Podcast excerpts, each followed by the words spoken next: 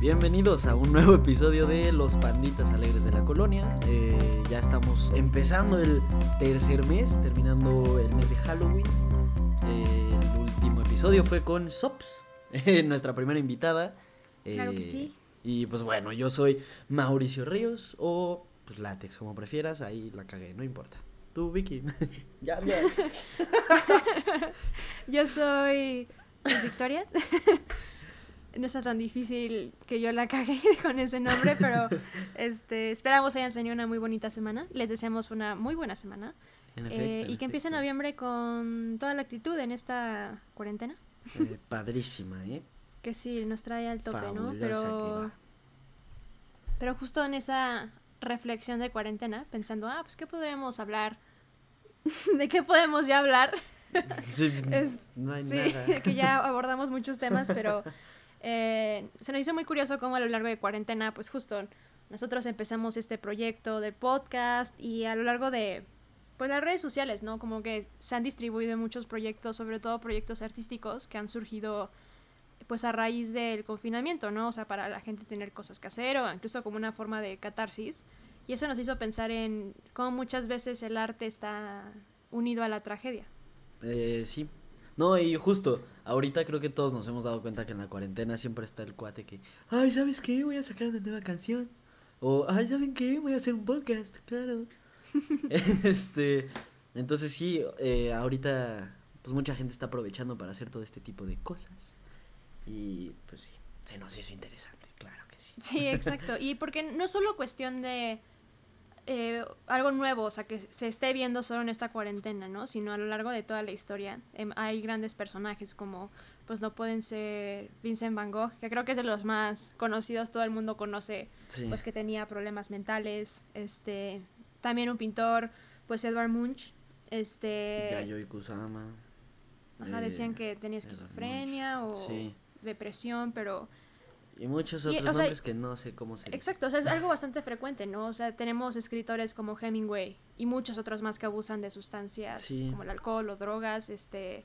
No, y que en sí no necesitan ingerir nada, ya están en su propio pedo y... Exacto. Fluyen. Y que tristemente también muchos de ellos terminan suicidándose, ¿no? Sí. Y también hay este otros que no, o sea, que se lo sí, exacto, chido, que, no, pero, pero es como algo muy curioso que sea un tema tan sonado, o sea, te metes a Google a buscar listas de, ay, me pregunto cuántos artistas tendrán enfermedades mentales o un, pasado trágico y, la, o sea, interminables las listas, ¿no? Entonces, ahí nos surge la pregunta a la a mí, si para ser artista o si para ser un buen artista eh, es necesario que por medio haya como algún pasado pues tortuoso o como alguna dificultad emocional de por medio. Exacto, y si realmente se necesita un sentimiento de dolor, ¿no? O algo que, pues sí, tortuoso, como dice Vicky. Exacto. Entonces, ¿tú qué crees, Latex? ¿Sí estás de acuerdo con eso de para ser buen artista tiene que haber como dolor de por medio en ese aspecto? No.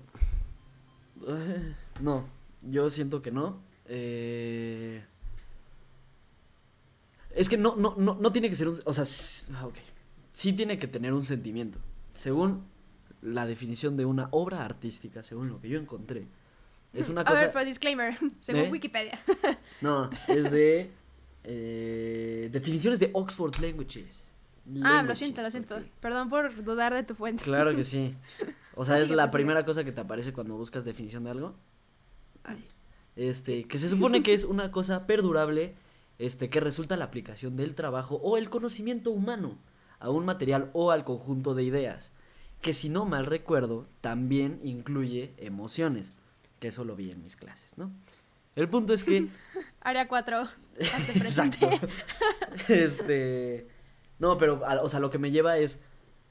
Está relacionado con las emociones, muy cañón. O sea, hacer una obra de arte en el sentido ya sea musical, pintado, escultura, todas las obras de artes que hay. Este. Sí intentan, o sea, para que sean una obra de arte necesitan transmitir una emoción.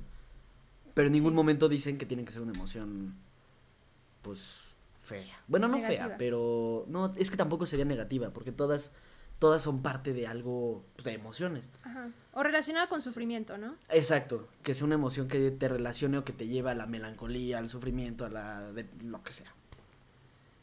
Eh, entonces yo no, no creo que sea necesario que estés pasando por un mal momento para ser un buen artista o para tener una buena obra de arte. Yo creo. ¿Tú qué me dices? o sea, yo sé, o sea, también, o sea, no digo, ok, si no tienes alguna enfermedad mental no eres buen artista, no, o sea, no quiero decir eso, pero creo que el hecho de que muchos de los artistas que se han vuelto más famosos a lo largo de la historia tiene que ver porque los temas que tocan o los temas que expresan justo en sus obras eh, son completamente universales, ¿no? Este, en cuanto a que todo el mundo, estés donde estés, en la época que sea, entiende el sufrimiento, ¿no? O entiende la soledad, o entiende el desamor. Y yo creo que, este, bueno, o sea, no sé si alguna vez, iba a decir algo muy grosero, no, sé, no sé si alguna vez has creado algo. sí, me sonó como súper mala onda. O sea, no sé si alguna vez has tenido como, o sea, ve, tocas la guitarra, cuestiones así como de música, no sé si alguna vez has tenido la como la necesidad de, me siento muy triste, voy a distraerme con la guitarra. Claro que sí. Y siento que también es como, ah, pues me siento feliz, voy a hacer esto, pero yo encuentro al menos más ese sentimiento de quiero ponerme a dibujar o quiero ponerme a escribir, este, cuando realmente, este, cuando estoy triste. Ajá, o, sea, como que esa necesidad de, de sacarlo, que creo que se relaciona mucho con el aspecto de catarsis en el arte, yo creo que es más presente con justo las emociones más relacionadas con el sufrimiento y que por eso es más frecuente y por eso resuena más eh, en obras artísticas. Y por eso que podría hacerse, ah, es que hay tantas y hay tantas tan buenas de esos temas que debe de ser un factor muy importante en la vida de cualquier artista exitoso. Siento que sí, de seguro sí, es muy, muy, muy importante y realmente... Es que siento que es más bien porque te... O sea, te, te, te... Ay, ¿cómo se dice? bueno, te compartes el sentimiento y...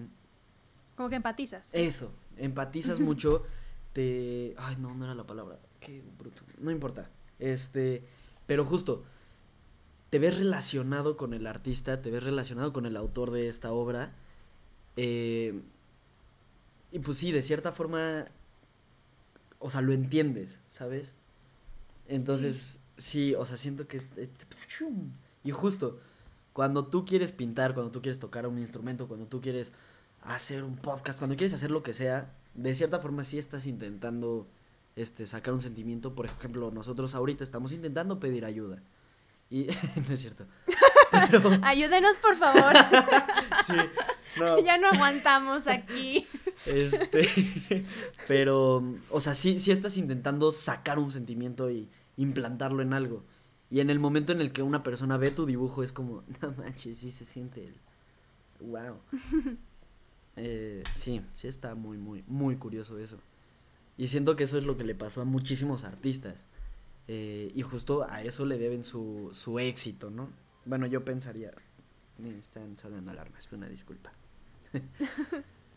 sí, y también, ¿no crees que, o sea, está como este chiste cruel o lo que sea que eh, tu trabajo artístico es como común, como que te lo digan, bueno, no que te lo digan, estaría muy feo que te lo dijeran, pero que es como, según yo, es como una ocurrencia común de que normalmente vale más el trabajo de un artista cuando el artista muere, ¿no?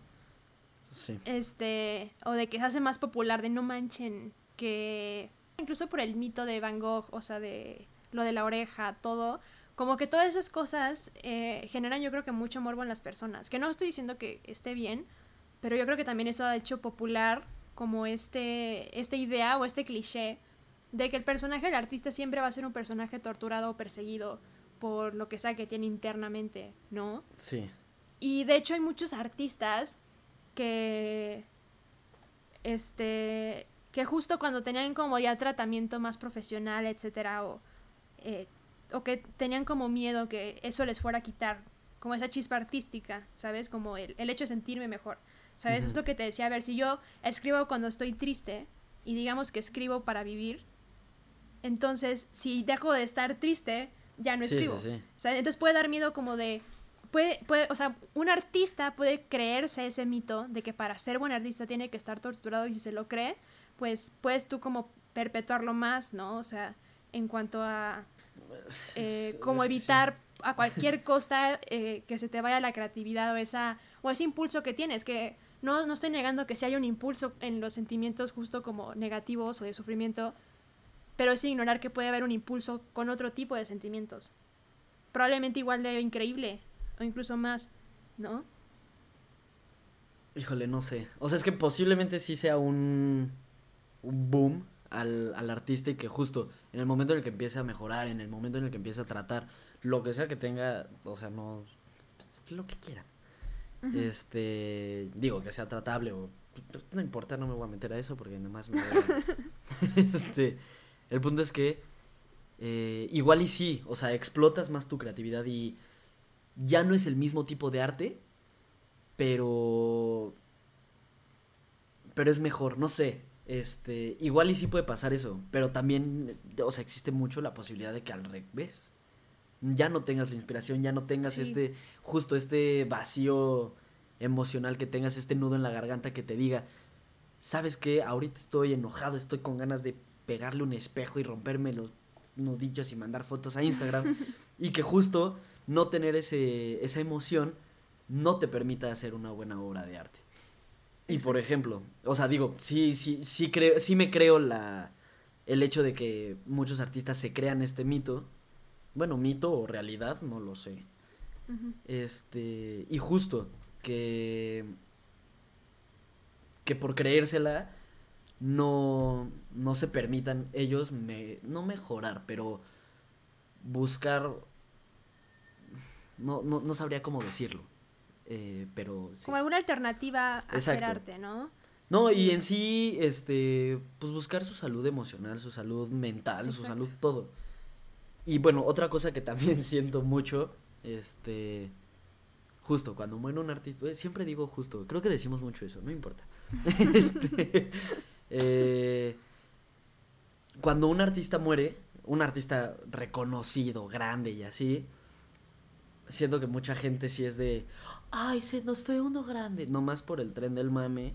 Eh, que fue en parte mucho lo que pasó con Elton John, con Queen, que justo salieron las películas y un buen de gente, yo lo seguía desde que estaban vivos. es como... sí, como está el morbo que No me cuadra, amigo. Exacto, no, y en sí también para entrar en un gremio en el que no son parte y sentirse, o sea, sentir que pertenecen a un lugar.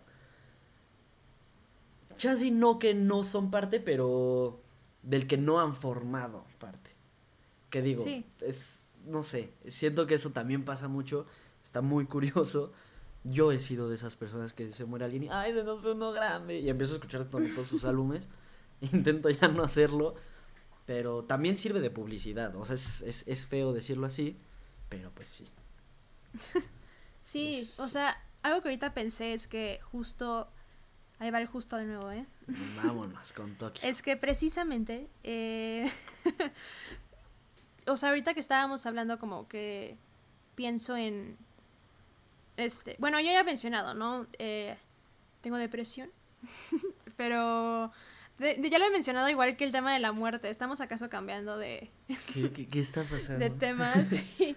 Este, pero que muchas veces y no siento que no es algo que solo siento yo, sino que mucho, o sea, me he metido como a investigar porque es como, ah, habrá alguien en este mundo que sienta lo que estoy sintiendo. Y pues sí, hay forums ah, en abundancia, ¿no? Que sienten lo mismo que tú. Y es este tema de, cuando llevas tanto tiempo con una enfermedad mental, es difícil ya saber quién eres sin tu enfermedad mental.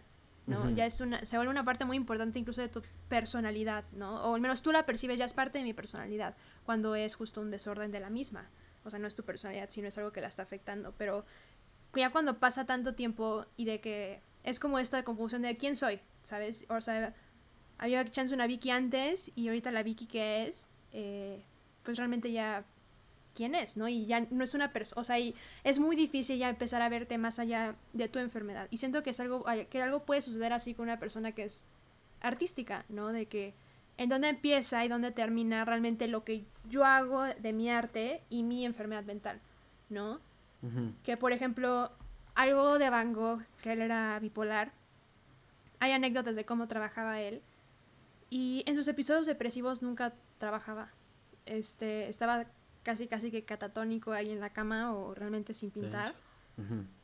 Y eran sus episodios mánicos, que sí es como un estado mental alterado, pero no realmente uno, pues justo donde está como melancólico y eh, como oscuridad total. Ahí era cuando trabajaba. Y siento que eso es muy interesante, ¿no? O sea, y eh, leí ahí una reflexión que hablaba sobre cómo normalmente en los, en los periodos depresivos, para bien o para mal, una persona reflexiona bastante, ¿no? Y como que, o sea, internamente, y, se la pasa, pues no sé, como justo haciendo muchísimos, eh, pues no sé, desarrollando ideas, ¿no? Incluso, si realmente poder actuar en esas, pues porque no tienes energía, etcétera. Entonces, lo que muchos dicen que en Van Gogh, en, Van Gogh era que él, en sus episodios depresivos, se imaginaba todo esto o de que buscaba lo que quería expresar y lo entendía y ya cuando realmente salía de esos episodios era cuando lo podía externalizar. Pero nunca pudo trabajar en sus episodios depresivos.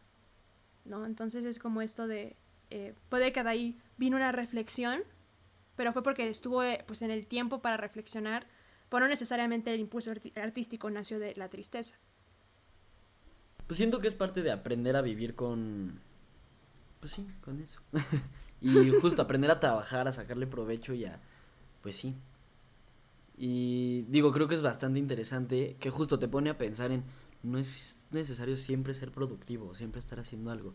También es importante como tomarte tu tiempo y decir, ¿sabes qué? Me quiero quedar en mi cama y no hacer nada.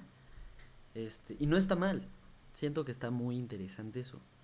Eh, sí, o sea, e, e, es está muy muy muy muy muy loco todo esto y o sea, sí te puedes dar cuenta que las emociones realmente impactan en lo que haces.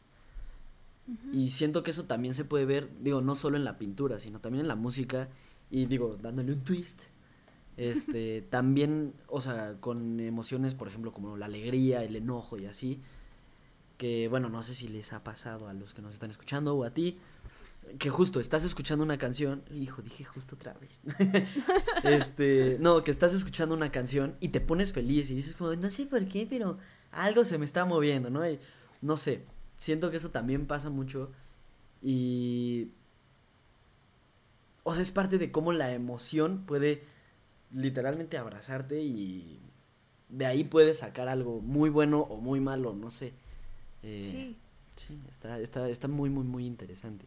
Y, la cantidad de autores que hay que, que, que, que han utilizado esta, no no diría técnica, pero han utilizado justo su, lo que, no sé cómo decirlo, pero que han utilizado esto para hacer cosas muy chidas, es enorme. Ya sea de, o sea, con emociones como la alegría, como el enojo, como el, la, la, la, tristeza, la depresión, todo. Eh, solamente es justo no tenerle miedo a probar, a intentarlo, a... Sí. Sí, o sea, y creo que tal vez nos adelantamos tantito en cuanto a que estamos hablando como de ya tener el arte o tus creaciones como una patología, ¿no? De, es que tengo que crear, tengo que hacer esto. Siento que si damos un paso atrás, realmente eh, el arte salva vidas, ¿no? En muchas formas. Eh, yo, yo me convenzo de que el arte ha salvado vidas en esta cuarentena. O sea, justo el hecho de tener un, un lugar donde canalizar emociones negativas o, o pues, o sea, hay por, hay por una razón de que incluso se han hecho corrientes de terapia y de como de como de salud mental relacionadas con el arte, ¿no? Porque es un proceso pues de mucha catarsis. o sea, entonces siento que así como se podría decir que todos los artistas este están sufriendo, etcétera, yo podría también, se podría argumentar también que eh, en todo caso el arte que hacen estos artistas probablemente este, nos los permitió tener más años aquí. Yo siento, o sea. Seguramente sí. No es como que el arte cause enfermedades mentales, ¿no? O no es que. Y de igual forma, no es que para ser artista tengas que tener enfermedades mentales o pasar por, pues, justo como dificultades grandes. Pero que siento que hay un factor común que si estás pasando por algo así, buscas una forma de expresarlo, ¿no? Que tal vez a veces con palabras no es suficiente y a veces con eso eh, ya tienes una carga mucho menor, ¿no? Sí. No, y, o sea, estoy, o sea, yo también estoy seguro. Es que sí sirve para canalizar una emoción que estás sintiendo, ya sea que tú estás haciendo el arte eh, o que tú eres el, de cierta forma, consumidor. No sé si esté bien dicho. Sí. Pero... Sí, sí, sí. Eh, eh, o sea, en el momento en el que ves una foto, una pintura, una canción, lo que quieras, bueno, no ves una canción, ¿verdad? Pero en el momento en el que la escuchas, lo que sea, sí te, o sea, sí te hace sentir algo. Se supone, porque cabe aclarar que todo esto es súper random y está saliendo súper orgánico, pero ay, se me abrió un anuncio aquí en mi compu que dice que según Satorre, este, los seres humanos utilizamos, eh, por ejemplo, en este caso, el sonido eh, para comunicar representaciones cognitivas y estados internos, incluyendo emociones. Y este, pues justo, digo, aquí hablando un poquito de la música, eh, existe una liberación de dopamina que genera pues que las personas sientan emociones similares a las que pues se sienten, ¿no? cuando estás comiendo, cuando estás teniendo relaciones sexuales y justo cuando estás escuchando música. Aquí siente el justo, di una disculpa. El punto es que, este, o sea, sí existe un proceso fisiológico muy cañón que te hace sentir cosas, no sentirlas, te hace llorar, te hace emocionarte, te hace bailar, te hace gritar, no sé. Pero seguramente, o sea, y no lo dudo, ha salvado vidas ya sea que tú estés canalizando tu emoción, tu energía, tu todo en una obra, o si la estás consumiendo. Y, eh, estoy totalmente de acuerdo contigo. No sé qué piensen allá en casita. Este... sí, siento este tema creo que está un poco heavy. O sea, comparado con lo que solemos hablar. Este. Normalmente hablamos de la muerte. No está. Exacto, de la muerte y cosas así, pero más este. Pero, o sea, no quiero que parezca o que se proyecte que realmente como que le estamos dando una carga negativa al arte, ¿no? O sea, todo lo contrario, sino es realmente desmentir que, que no para ser un gran artista tienes que estar torturado, ¿no? Y ahorita justo como que quería mencionarte que hablamos un poco de Van Gogh, ¿no? Entonces, eh, de lo de la oreja y así te dije, ay, tengo un tip, bueno, tengo ahí un dato que te quiero compartir, pero... Súper orgánico. Que, obviamente, súper orgánico. sin guion este podcast, como siempre. Este, cuando hablábamos de Van Gogh, me dijiste, ah, que se la regaló como a una mujer que amaba, ¿no? O algo así. Y está, eh, o sea, es como una teoría de que justo Van Gogh estaba enamorado y de hecho se lo regaló a una prostituta que se llamaba Rachel, ¿no? Pero hay una investigación así histórica que han hecho y que Bernadette Murphy lo, como hizo todo en un libro, ahí pueden buscar este Bernadette Murphy, ahí les sale el libro de Van Gogh, eh, donde realmente checan como todos estos datos y que Rachel no era una prostituta como tal, se llamaba Gabriel, como que Rachel era un apodo o algo por el estilo, y sí trabajaba en un burdel, pero no como prostituta, era, o sea, limpiaba ahí, y eh, limpiaba y tuvo ese trabajo en el burdel porque la atacó un perro con rabia y para evitar que se desangrara este los doctores tuvieron como que cauterizar sus heridas con un hierro hirviendo y luego tratarla por este la rabia etcétera. Entonces endeudó cañón y pues realmente quedó o sea no desfigurada pero pues sí tenía marcas en el rostro y etcétera no entonces eh, David Wood que es un doctor en filosofía, aborda mucho esta historia en un podcast suyo. Pueden buscar David Wood, Van Gogh y les va a salir. Este. Pero de que, o sea, imagínate, eres una mujer que trabaja en un burdel en donde los hombres, pues justo van a ver a mujeres hermosas o a etcétera, sentir como esto. Y es una mujer que realmente está desfigurada, ¿no? Entonces puedes imaginar, pues tal vez muchas de las burlas o tormentos que sufrió en ese burdel, ¿no? Y después tienes a Van Gogh que se corta la oreja, se desfigura a sí mismo y se la da. ¿No? Y entonces ahí dicen que, a ver, muchas veces se dice, ay, es que Van Gogh se cortó la oreja porque está loco, ¿no? Y ahí lo dejan. Pero ya cuando tienes como este contexto, hay un análisis como muy interesante en que ellos platican que Van Gogh era una persona con hiperempatía. O sea, era una... Escriben que realmente él sentía muchísimo lo que los demás sentían o sea, él entendía bastante bien lo que le proyectaba, ¿no? Y no sé si tenía miles de neuronas espejo, no sé cómo funcionaba, pero que tenía como una hipersensibilidad a los demás en ese aspecto. Y al mismo tiempo Van Gogh era muy incomprendido, ¿no? Entonces, imagínate vivir en un mundo en donde tú entiendes lo que sienten todos y nadie siente lo, o no entiende lo que tú sientes, ¿sabes? Entonces... Eso está muy... o sea, no muy... Ajá, o sea, no te oh. parte el corazón, o sea, realmente no, no, o sea, no te volvería también loco, entre comillas, a ti. Entonces, podemos ver el arte de Van Gogh como una forma de que él quería expresar para que lo entendieran. Exacto, lo que siente y que sean empáticos con él. Exacto, y al mismo tiempo dicen que, pues, él buscó expresar a esta mujer que, pues, amó, eh, que entendía, ¿no? Y que en su mente la única forma de ayudarla era sufrir con ella. ¿No? Sí, los dos de cierta forma estar... Ay, ¿cómo habías Exacto, entonces... Pero, ajá, ¿dijiste desfigurados? ¿Cómo? Ajá, que, ajá, como desfigurados, o sea, como de compartir el dolor que ella sentía, ¿no? Sí. Entonces... Está, está muy... siento, ajá, entonces siento que muchas veces se le separa como, ah, está loco, ¿no? Pero es como este proceso realmente de expresar y el arte, como tú has dicho, a ver, es que es algo del consumidor y del artista. Sí. ¿No? O sea, el arte al fin y al cabo busca una conexión o sea, es muy diferente de que tú, no sé, que yo me ponga a dibujar panditas, ¿no? Para el podcast en mi cuaderno y una cosa muy diferente a que, eh, no sé, como que este, saque a la luz esos dibujos, ¿no? Que justo crees una canción y la enseñes, o sea, ese es como el paso extra que yo creo que realmente esto que mencionas como de un legado, etcétera, por más pequeño que sea con una persona, este hace que sea arte, ¿no? Pues aquí, aquí entra una pequeña clase de comunicación. este, que justo el, el, el, el, proceso de la comunicación en general es justo tener un este, emisor, un mensaje, un receptor. Y pues eso entra igual con el arte, es una forma de comunicarte. Y si no existe un receptor, bueno, es que sí, es, es un... Está, está muy... Sí se necesitan los tres factores para que funcione.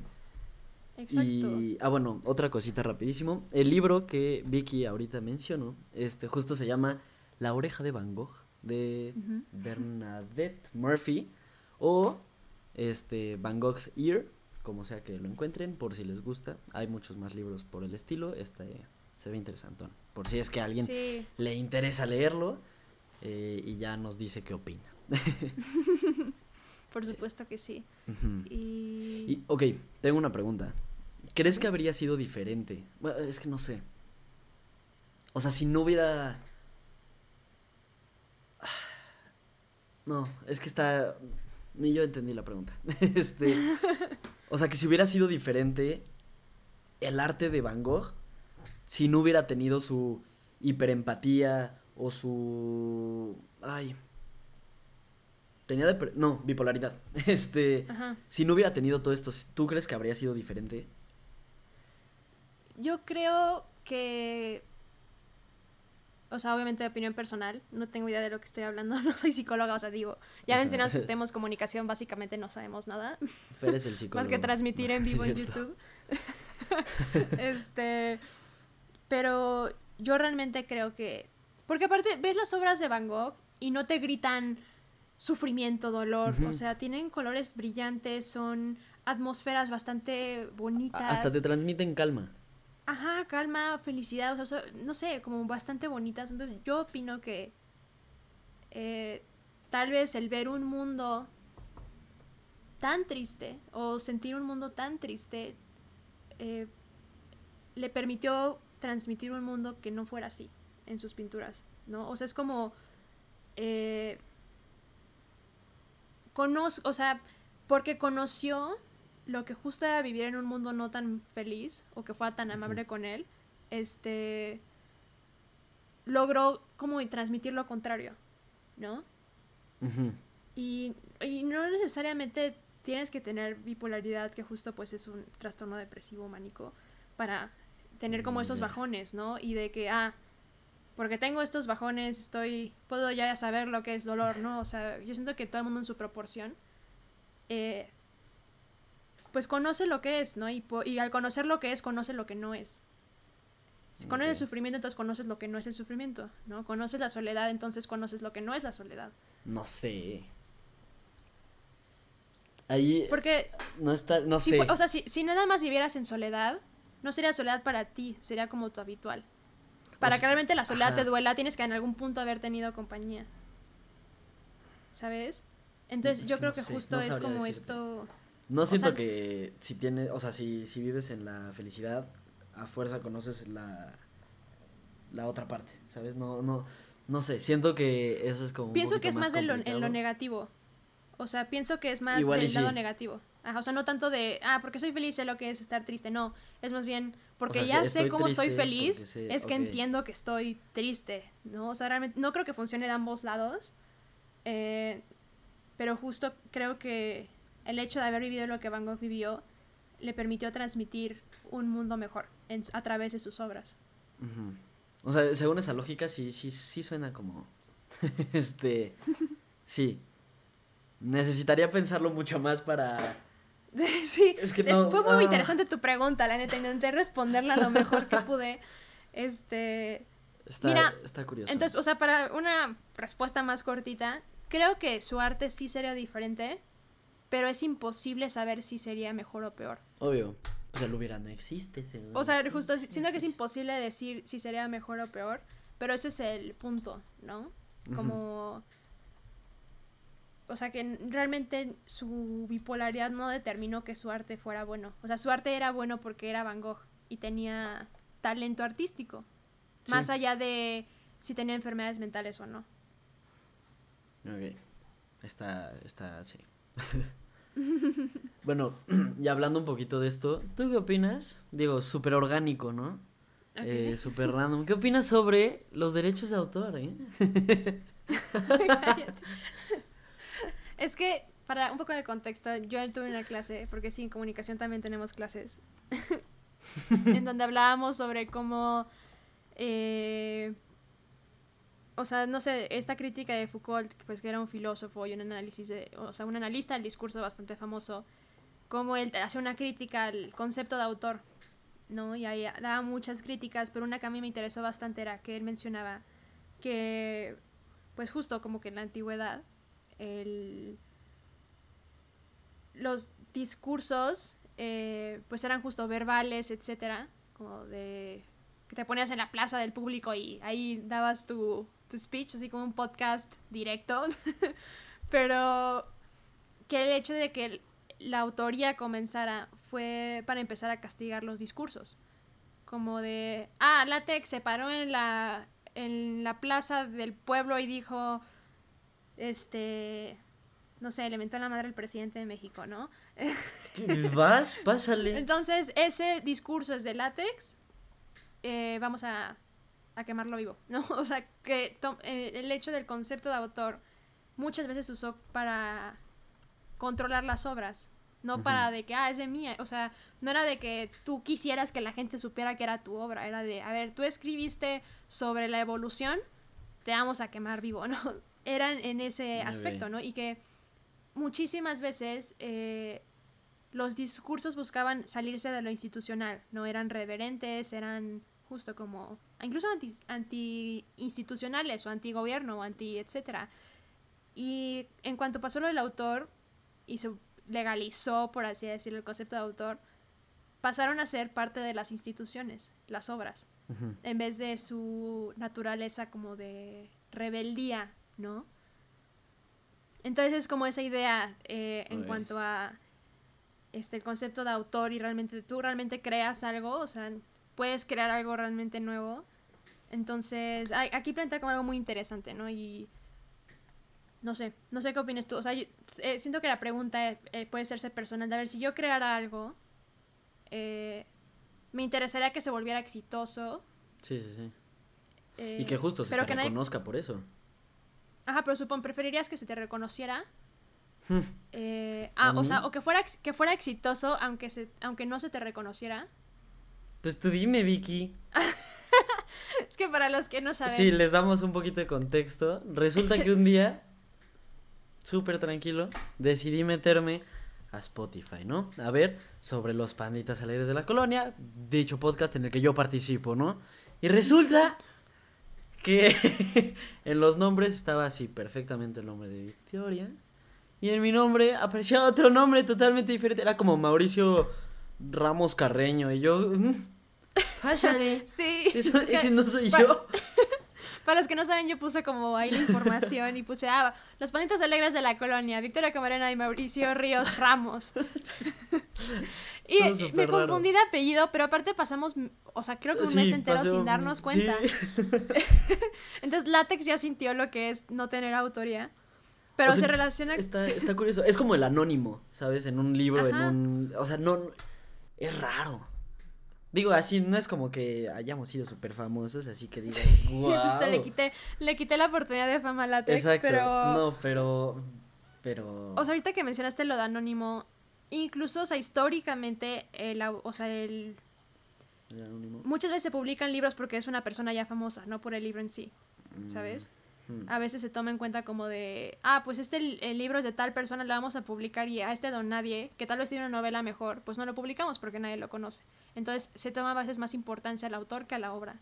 Sí. E incluso muchas veces, el, o sea, en la antigüedad, pues las mujeres tenían que poner anónimo o las mujeres oh. tenían que poner nombres de hombres porque la autoría era juzgada si era de una mujer. Entonces aquí está de nuevo este concepto de cómo en sí el hecho de poner autores puede incluso evitar que se propaguen muchísimas buenas historias, ¿no? Totalmente. Solo por el hecho de que, ah, es mujer, o ah, a látex nadie lo conoce, no lo vamos a publicar, ¿no? Entonces es como esto... Está, está muy, muy, muy, muy loco. Entonces tenemos la pregunta. Ah, no, date, date, date, date. O sea, esta pregunta que te había hecho, de que imagínate látex que tú haces algo así increíble. O sea, de que neta una obra artística que la van a recordar por todos los tiempos. Este. Pero que nadie sepa preferiría... que yo Ajá, puede pasar eso, pero que nadie sepa que lo hiciste tú. O realmente no crear nada. O sea, de que chance sí una obra que la ven 100 personas y no manches, sí, es de látex, quién sabe qué, y que pasa el olvido. Yo creo que prefería, preferiría crearlo y que nadie sepa que fui yo. O sea, sería como ser Spider-Man. ¿Sabes? Todos saben qué, qué pez. Exacto pero nadie tiene idea que eres tú. Entonces tú estás como, guau, qué pins, qué onda, qué loco. Está, o sea, sí, preferiría hacerlo así. ¿Tú? Cuéntame. Creo que igual, o sea, se me haría raro pensar que alguien dijera que no. Chance si se cambiara la pregunta de este de si fuera como, a ver, que tú haces la obra y le dan el autor a alguien más, alguien diferente. O sea, de que tú haces así, de que la nueva Mona Lisa del siglo XXI y en vez de que te den crédito a ti, me dan crédito a mí. ¿No? No sé. O, sea, eso es que posiblemente igual y sí lo haría. O sea, yo. Sí. Sí, yo también, pero justo siento que ahí sería como de, porque ahí entrarían como los celos o etcétera, pero creo que, o sea, lo que decimos nace mucho de esto que hemos mencionado a lo largo de todo, como esta, este episodio que es muy de, eh, muchas veces el arte hasta pareciera que tiene vida propia, ¿no? O sea, al fin y al cabo es una forma de que tú trasciendas lo que sientes. Y si ya trascendió, eh, yo creo que artísticamente puede que uno se sienta cómodo con eso, más allá de la autoría. Y si alguien me dijera, a ver, yo lo creo, quiero que me paguen, etcétera, también lo super entiendo, sí, o sea, incluso hasta... O sea, para nada esto refuerza el estereotipo de que a los artistas no se les debe de pagar y que, o sea, por Dios, para nada, ¿no? O sea, yo creo que es de las eh, profesiones pues que deberían ser las más pagadas. O sea, y por pensar como... O sea, porque es que siento que está como esta...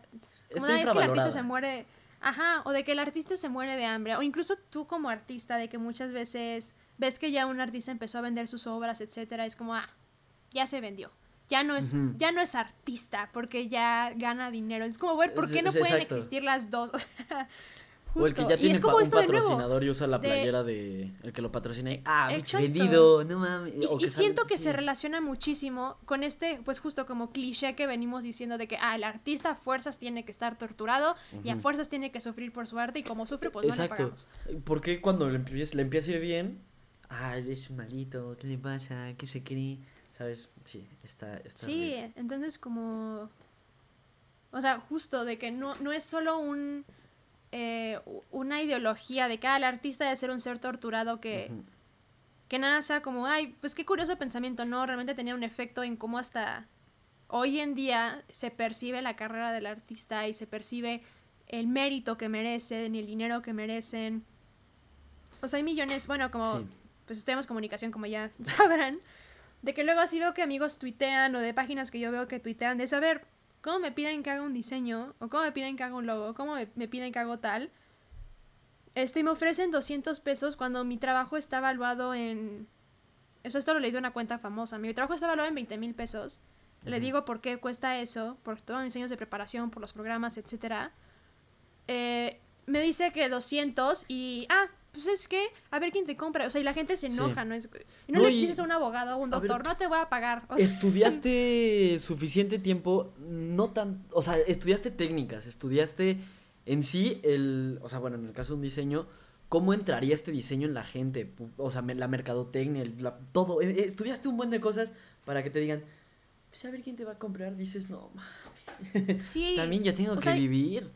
Y lo peor es que está, o sea, hay personas que, aparte se me hacen tan admirable, ¿no? Hay personas que a pesar de eso, y que todo el mundo es consciente que es un, una decisión profesional súper difícil, que aún así la toman, ¿no? Sí. Y desgraciadamente, pues al fin y al cabo el artista sí tiene que vivir de algo, ¿no? Entonces al final cuando te, este, te, al final cuando te dan como dinero, por más que esté, que no sea lo que merece tu trabajo, pues lo tomas. Porque estás ahí, está ahí tu subsistencia, ¿no? Entonces, como a ver, merecen que se les pague más, pero hay tantas personas que necesitan el dinero, pues que tienes un mercado que justo de, a ver, si él si él no quiere hacérmelo por 200, voy a encontrar a alguien que sí me lo haga por 200. Pues sí. Y no sé, se me hace tan triste. O sea, es, como apostar y apostar, o sea, para triunfar y para hacer lo que amas. Y justo que. O sea, no es que tú estés torturado. es que la sociedad te tortura. sí.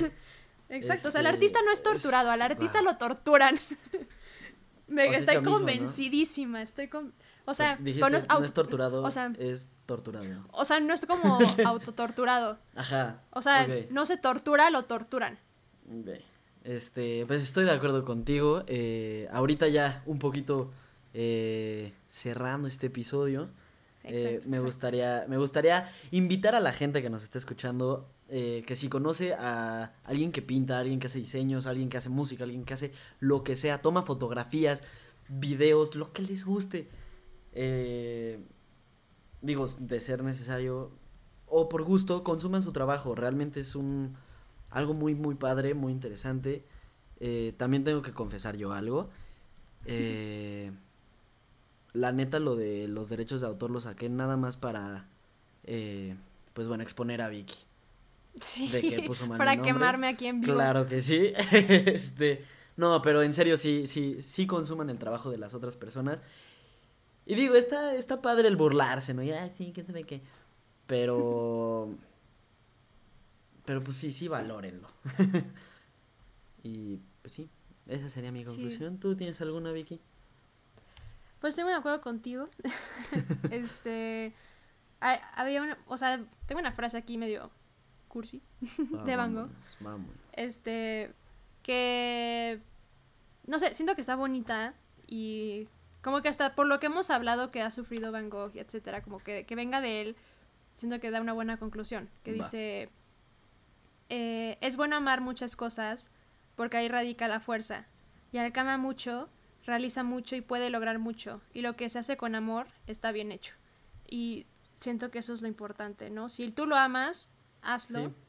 Este, y que nadie te diga que está mal, ¿no? Y que nadie te diga que ah, tu arte es basura o lo que estás haciendo nunca va a triunfar. O sea, mientras tú lo disfrutes y te sirva, como hablamos, pues el arte sirve como catarsis. O sea, sobre todo ahorita en esta pandemia, tal vez a todos nos servirá un poquito de catarsis. Entonces, si encuentras algo que te encanta, eh, pues hazlo, ¿no? Sin, sí. Y justo no tengan miedo a intentar algo nuevo. Exacto. Hagan, hagan cosas. Hagan su podcast. Consúmanlo, malditos. Exacto. Fuera, o sea, fuera de broma, al fin y al cabo, a Latex y a mí se nos ocurrió. O sea, bueno, esto nació porque hicimos una transmisión en vivo una semana, pero luego se nos ocurrió seguir con el podcast. O sea, todo eso nació porque realmente no teníamos nada que hacer en cuarentena. O sea, y que fue como, a ver, vamos a tener así un proyecto, como algo que hacer todas las semanas, vamos a poder interactuar entre nosotros, nos gusta hacer pláticas, etcétera, etcétera. Entonces, eh, pues sí, o sea... tenemos muchas drogas y pues, las pláticas son chidas, como, ¿qué, podemos hacer? Ya que estamos en cuarentena y no hay fiestas, ¿qué hacemos con tantas drogas en nuestras Exacto. casas? Sobraba demasiado, lo vayan a ver los papás. No, no, no. Por supuesto. eh... Sí. Pero bueno, esperamos hayan disfrutado, este episodio. Claro que sí. Eh, los invitamos de... Ah, creo que... Ok, dato importante del que me di cuenta. Eh, creo que no hemos compartido muy bien nuestras redes sociales. Este, entonces, pues bueno, para que nos puedan encontrar, por ejemplo, en YouTube, busquen solo los panditas alegres de la colonia. Eh, ahí nos van a encontrar, pues digo, con las mismas imágenes que estarán viendo en Spotify, si es que nos escuchan desde ahí, si nos escuchan desde Anchor, pues búsquenos en Spotify también, no, eh, no les hace daño. En Instagram, ahorita, bueno, sí, en Instagram está igual, eh, si no me equivoco, si es Los Panitas Alegres, la verdad. Sí, Los Panitas Alegres. Mueve esa página. mis redes sociales, bueno, en Instagram, la neta, me da igual. Este, el punto es que sí, búsquenos, si les gusta esto, compártanlo con sus amigos. Eh, sí, claro que sí. Exacto. Y, siento que estaría cool. O sea, durante esta semana que pues va a ser el episodio del podcast, eh, si alguno de ustedes que lo escuche, que sería un milagro que alguien escuchara esto, pero si alguno de ustedes escucha y aparte justo eh, dibuja, toma fotografías, hace lo que sea artístico, eh, mándenos algo y lo compartimos este por la semana. Lo estaba pensando. O sea, no, es pedo. Sí está. y así pueden conocer este, artistas padres, empezar a seguir entre ustedes. Entonces, de verdad, vamos a subir ya como historia oficial esto, esta dinámica. Pero. sí, pero sí, para los que estén escuchando, si se les va ocurriendo así que mandarnos, suban una story o. Este, y con esto nos referimos a dibujos, canciones, ediciones, todo, todo lo que se les ocurra. Ajá, lo que se les ocurra. Este. ya sea, suban a, la story etiqueta. No, no es cierto. todo, todo lo que caiga. Exacto, vamos a hacer así un concurso. ¿Cuál es la mejor obra artística? La mejor se lleva este cartón de leche. Por supuesto. Este. Y ya, sí, etiquétanos en una story con ello o suban un post y justo ahí etiquétenos para subirlo a la página. Ahí luego les decimos, pero. pero sí, ojalá se animen. Los queremos mucho. que siento que este capítulo fue un poco más serio que los demás, pero pues esperamos que les haya gustado y que justo como es nuestra conclusión un poco más optimista, eh, pues no sé, les, les haya dejado algo bonito, ¿no? Y bueno, eso sería todo por hoy. Y hasta luego. muchas gracias por haber escuchado esto. hasta luego, síganos. Eh, compártanlo con sus amigos.